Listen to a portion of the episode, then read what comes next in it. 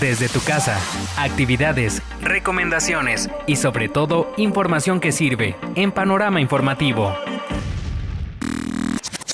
Riesgo desconocido.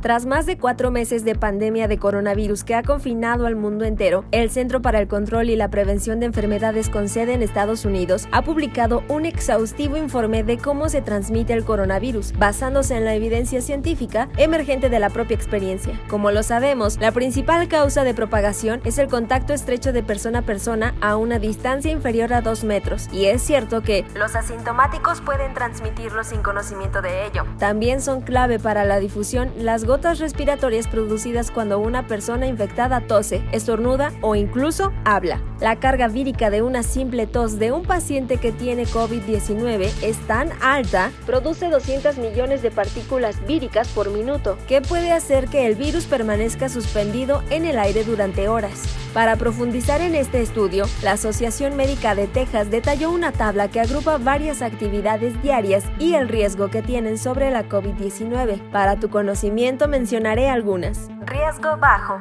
Recoger comida en un restaurante o cargar gasolina. Riesgo moderadamente bajo. Ir al súper, salir a caminar o correr. Comer en un restaurante al aire libre. Esperar en la sala de un consultorio. Caminar en una calle muy concurrida riesgo moderado. Cenar en casa de alguien, ir a la playa, ir a una carne asada o visitar a un adulto mayor. Riesgo moderado alto. Ir al salón de belleza, comer dentro de un restaurante, ir a una boda o funeral.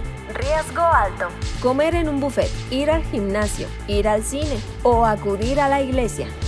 Por eso, no olvides llevar a cabo todas las medidas sanitarias establecidas oficialmente. Recuerda portar tu cubrebocas.